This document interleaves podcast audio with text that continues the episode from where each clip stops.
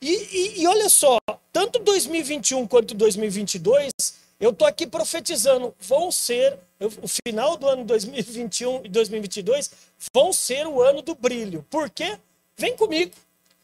Vacinação acelerada. Nós já criamos o efeito manada, o efeito rebanho, não só no Brasil, como em todo o planeta. Quando você tem um país com mais de 55% vacinado, yes, foi embora. O vírus está controlado. E se você está vacinado, morrer é muito difícil você morrer. Ah, André, mas eu conheço um parente, eu perdi. É exceção das exceções, infelizmente. Infelizmente, porque esse vírus é um ponto de interrogação. Mas você pode ver todos os relatórios da Organização Mundial da Saúde. Está vacinado, você já deu um baile no Covid. Então, isso faz ter uma retomada na economia. O crescimento do PIB, mesmo as projeções sendo pequenas, de 2% a 3%, o Brasil está crescendo. Em 2020, a gente não tinha nada de luz do fundo do túnel. Hoje já dá para ver o sol. A arrecadação fiscal, sim, em abril bateu recorde. Tem sim dinheiro no caixa. O que está faltando talvez é gestão. Vocês concordam?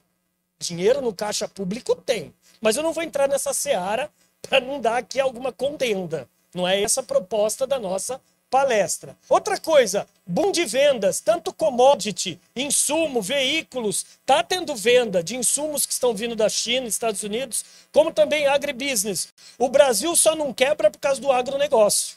Ponto. Então nós temos fatores que vão fazer brilhar. Assim como tem um outro lado da história da moeda, lógico que tem.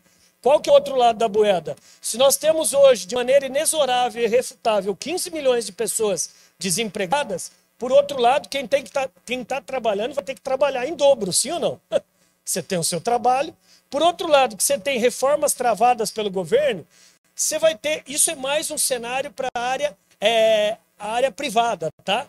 Que essa, esse cenário eu coloco mais para esses empresários de indústria e comércio. O cara vai ter que fazer promoções. Se o câmbio está em alta, ele vai ter que prospectar, fazer mais vendas. Se tem pibinho, ele vai ter que fazer todo o mix acontecer. Por um outro lado, falência e depressão, pessoal, não tem jeito, nós vamos ter que ser o quê? Criativo, inovador. Você vai ter que pensar fora da caixa. O que, que é o pensar fora da caixa? Pensar fora da caixa é exatamente você ser inovador.